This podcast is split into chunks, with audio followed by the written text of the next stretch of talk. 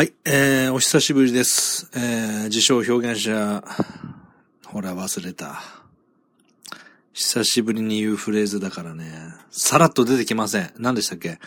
自称表現者、哲学者、芸術家の東山誠です。はい。これぐらいあのーなんて言うんでしょう。ブランクがあるんですね。かつてはさらっと、自称表現者、哲学者、芸術家の東山誠ですと、スラスラ出てきたものが、もうほとんどこの、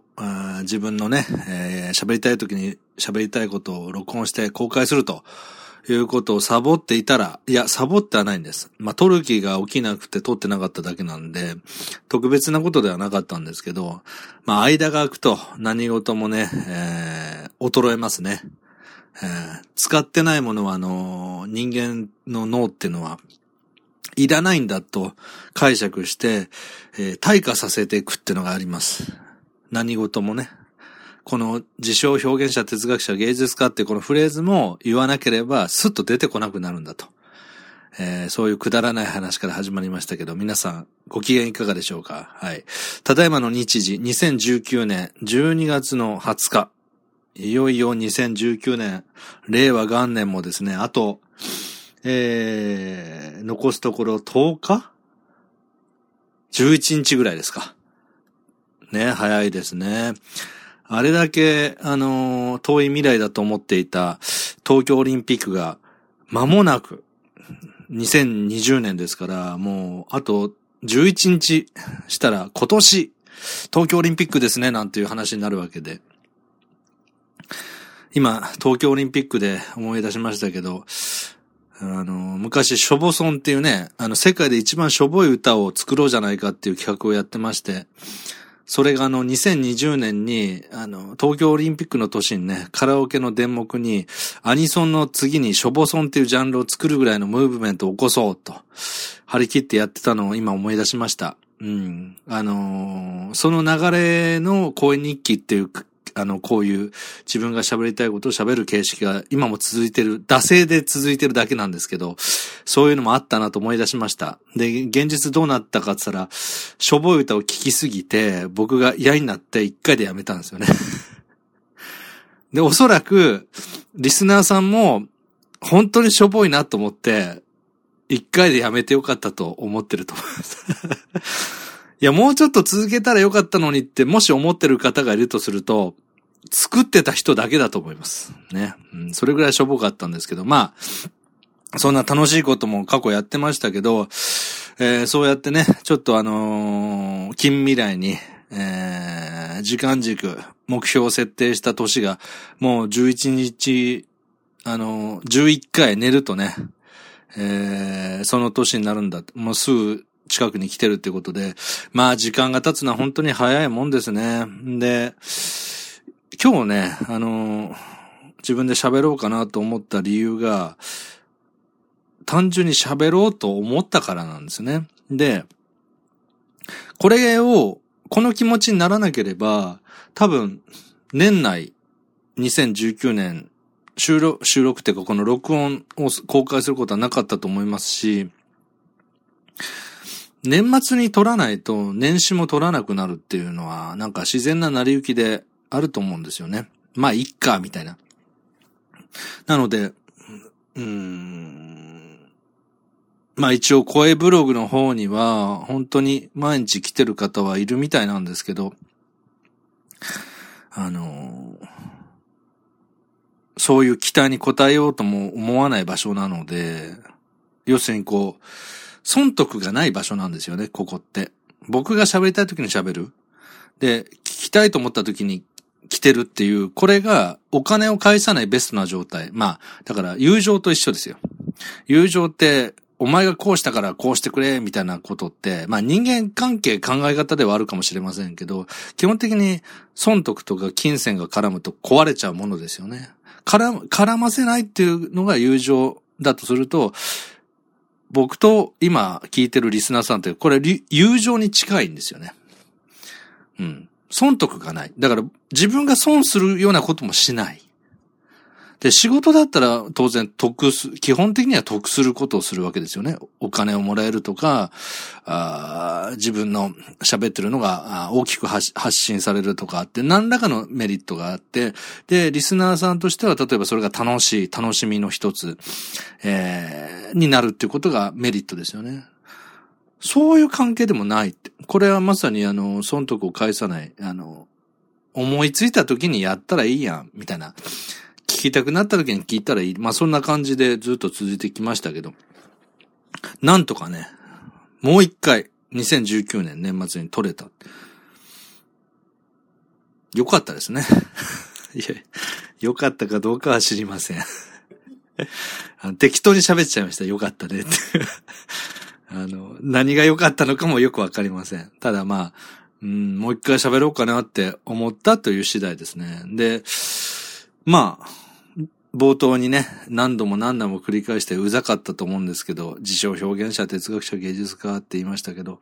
まあもちろん僕は自分自身のことをそう思っているわけですよね。で、そういう人間からして、やっぱり日々、えー、NHK の、えー、19時からの全国ニュースは毎日見てますけど、まあ、見れないとしても録画を撮って次の日には見てます。で、一応まあ、あれで、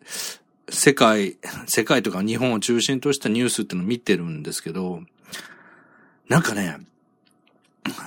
前はそういうニュースだとか、ツイッターの記事とかを読んで、あ、これは自称表現者、哲学者、芸術家として世の中に一言言っとこうかと。うん。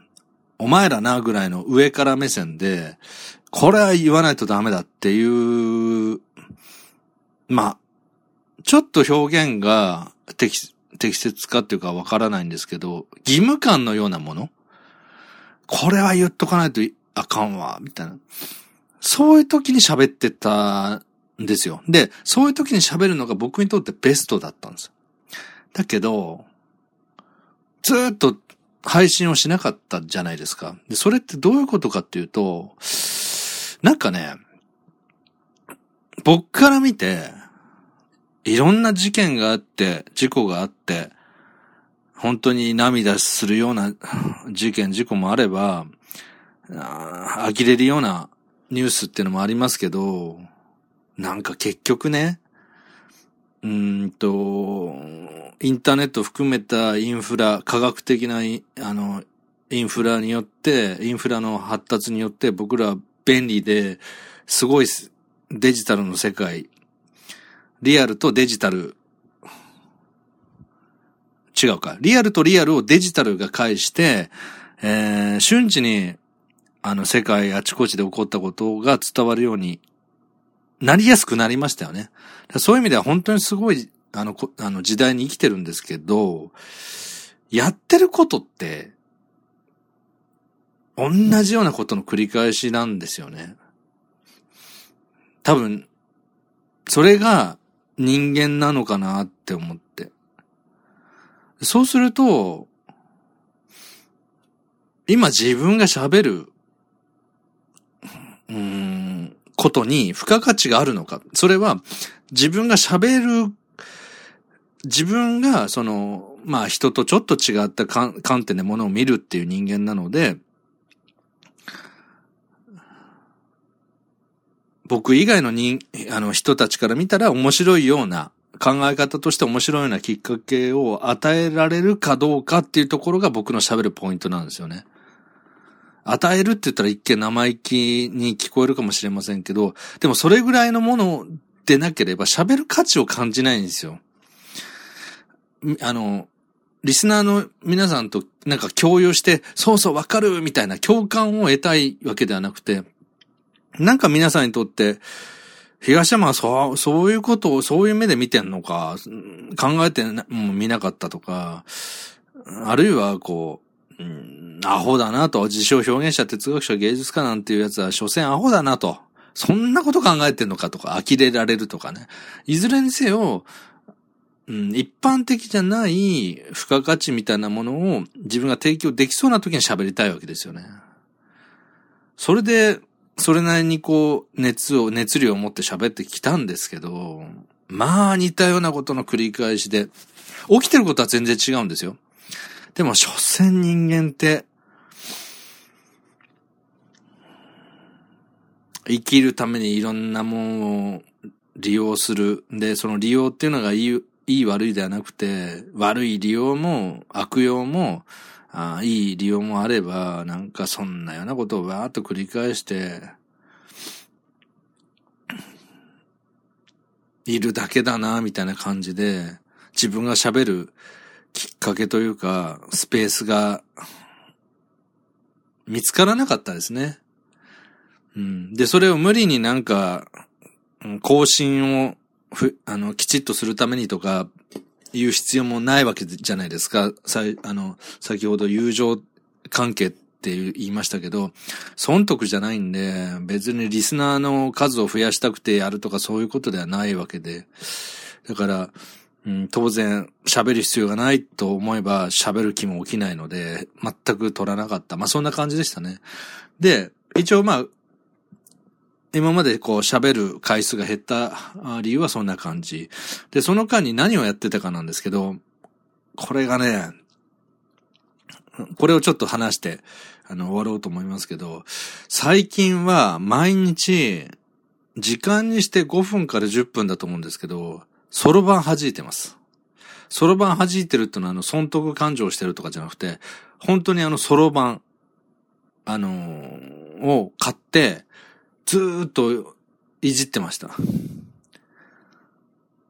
なんでかっていうと そろばん買っていじってました。44になってね、急にそろばんを買っていじり出すっても変わってる人間かもしれませんけど、あの、単純に僕はあの数学とか算数とかまあ数に関しての学問が苦手意識があるんですよ。それは多分小学校の高学年から今まで高校の数学も含めて。で、でも数学って、論理とか哲学とかって言われたりする学問でもあるんですよね。例えば、解、解を求める、解、答えを求めるのに、数式を書きますけど、それが非常に合理的であれば美しくなったりとか、なんか、単にロジックというよりは、そこになんかこう表現みたいなものもあったりするっていう、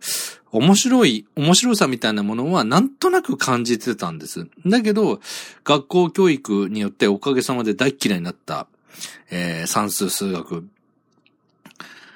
なんか本当は自分が惹かれているジャンルなのに、手をつけてない、できたと。うん。やっぱこれがなんかね、自分の中での納得感ですね。僕は、あの、納得して生きていきたいと思うタイプなんで、なんかこうな、これに関して納得できない。まあな、逆に言うと納得しなくていいことはどうでもいいんですけど、なんか数学とか算数っていうものに対して、本当はこう自分のものにしたいみたいな。思ってたわけですよね。で、じゃあ、そのきっかけとして、何ができるのかなと思った時に、そうだ、ソロ版をやってみようと。で、今本当にありがたい話で、YouTube でソロ版を教えてる人ってのが結構いるんですよ。で、もうね、ソロ版は多分2か、1、2か、2ヶ月ぐらい経ったと思うんです。とりあえず足し算引き算とかっていう段階ですけど、結構楽しんでやってるんですよね。で、それによって、数字に対する嫌だという感覚は、正直なくなりましたね。で、えっ、ー、と、小学校の入試、あ、ごめんなさい。だから小学校じゃないか。中学校の入試だから、小学生が受ける中学校用の入試の、えっ、ー、と、皆さん覚えてます ?LCM、GCM って。えっ、ー、と、最小公倍数、ん？最小公倍数最大公約数って。あれがね、ちょっと好きになっちゃって、えっ、ー、と、えー、LCM ってな、えっ、ー、と、えー、リーストコモン、リーストコモン、リーストコモン、さえー、最小、ん？最小公、最大公約数からいこうか。グレイティストコモン、まあ、すぐ出てこないんですけどね。うん。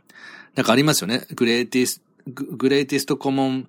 えー、メジャーん？最初、最、最大公約数、メジャー。えー、最小公倍数が、ちょっと待ってくださいね。僕の勉強に付き合ってください。今、出てくるまで考えます。LCM がリーストコモン、マルチプルか。そうですね。最初こう、倍数だからマルチプル。うん。っていうのを小学校で皆さん習ったと思うんですけど、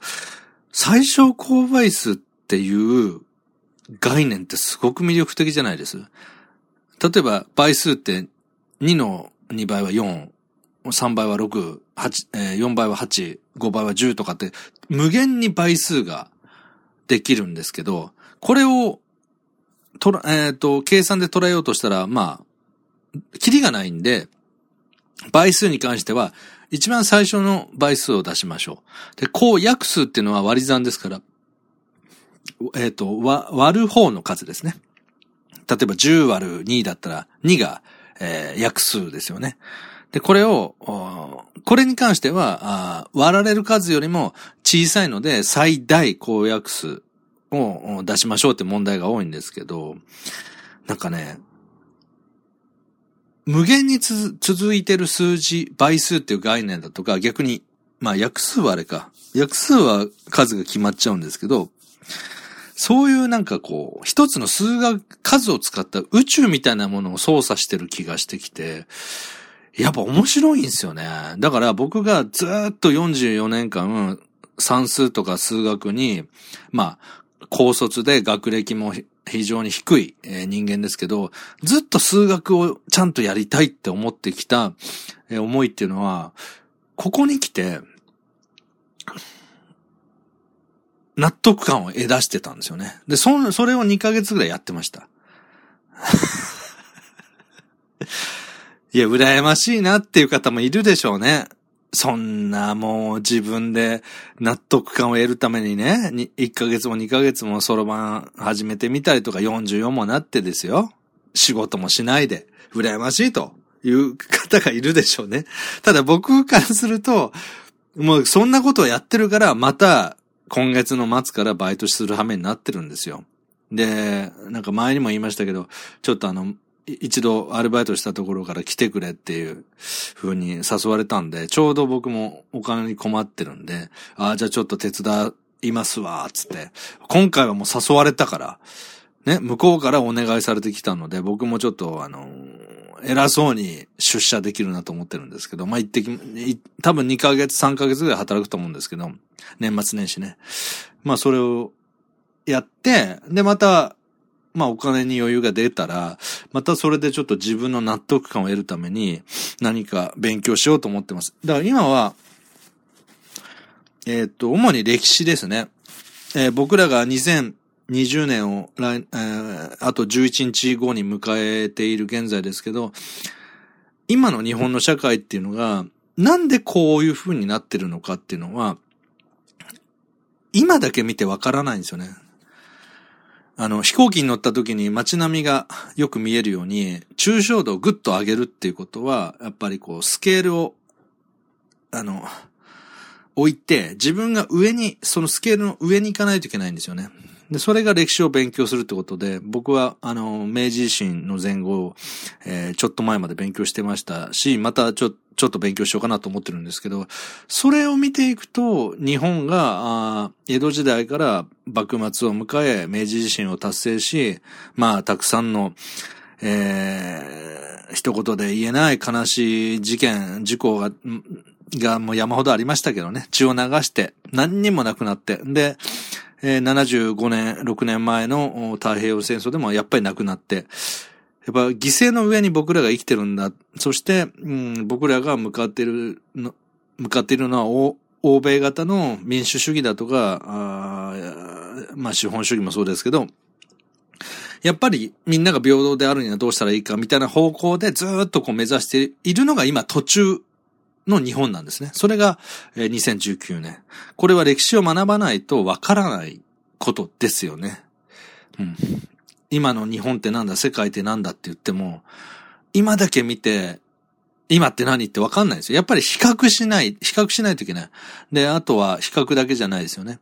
相対的な問題だけじゃなくて、あの、ルートですよね。どういう道のりを辿ってこう来たのかっていうふうに、えー、ような情報がなければ、今というのがよく見えてこない。今を、今を知りたかったら、えー、過去を学ぶしかないっていう感じで、とりあえずしばらくは歴史と、数学ですね。算数数学。これを勉強しながら、あ自分の表現したいことを、えー、ができたら表現していく。まあ、今から半年間はそういうような過ごし方で終わると思います。で、また来年の夏になったら、僕があの、唯一ラジオ番組やってるなって思える、まあ、ホラジっていうのがあるんですね。あの、トッシンということ、年、10歳も年下なんで、子って言いますけど、あの、10歳したってことは34ですよね、トッシンは。だからもうおっさん2人なんですけどね。あの、とやってるラジオだとか、あとは、あ徳松武史っていうコント、ラジオコントの相方と、まあ何かやれたらなと思いますけど、今のところ僕はその熱量っていうのは正直ないんですね。で、ない時はね、あの、ないでいいんですよ。なんか、それを無理にやろうとしたり続けるために頑張らなきゃっていうと、なんか嘘くさくなるんです。嘘くさいっていうのは、本心でやりたいと思ってない時にやると、まあ、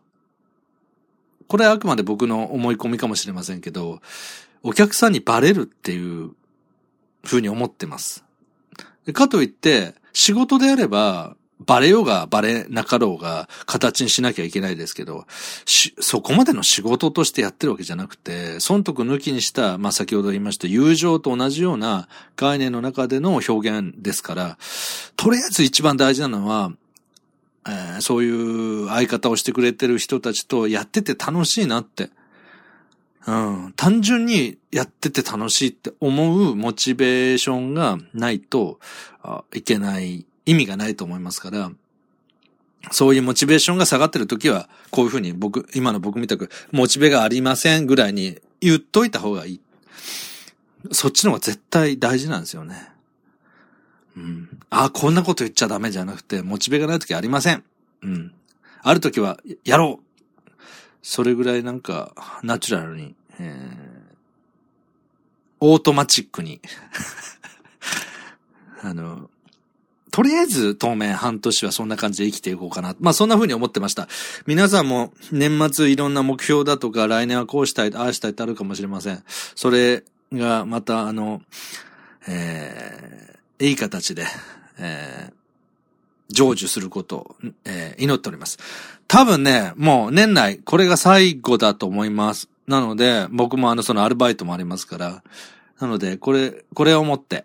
えー、2019年の締めの挨拶と変えさせていただき、そして今年1年ね、あの、たくさん聞いていただきました。まあ僕がこんなわがままな人間なんで、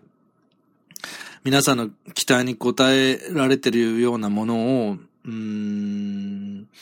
作ってるわけじゃなくて、自分がやりたいようにやってるわけですよね。なので、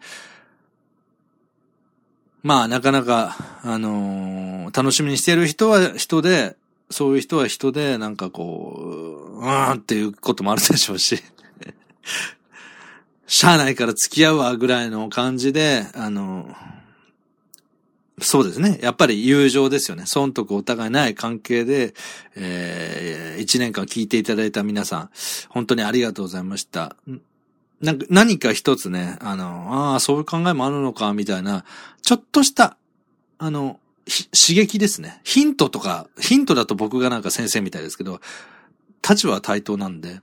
あの、そういう刺激になったら、やっぱり、えー、自称表現者、哲学者、芸術家としては、やっぱりもう、一番嬉しいことです。ああ、こいつなんか面白いな。面白いこと言ったな。それは考えてなかったな。そういうものを提供し続けられたら、僕の理想の人生ですから、そのためになんか日々、えー、自分で磨けるところは自分なりに磨いていきたいなと思っております。ということで、来年2020年、まあ、年明け早々、なんか撮って喋るってことは今のところ予定ありませんから、本当にまたあの、まったりと、喋りたい時にまた更新させていただくという形式になりますけど、よかったらたまにですね、声ブログの方を覗いていただければ幸いです。なんかね、一年間、来年、腹立つこと思うこと、なんか思うことはあると思いますから、一つは。その時には、あの、相変わらずの熱量で喋らせていただけたら、あ嬉しいです。はい。ということで、皆さん、あちょっと早いですけど、良いお年をお過ごしください。ということで、ありがとうございました。今年一年。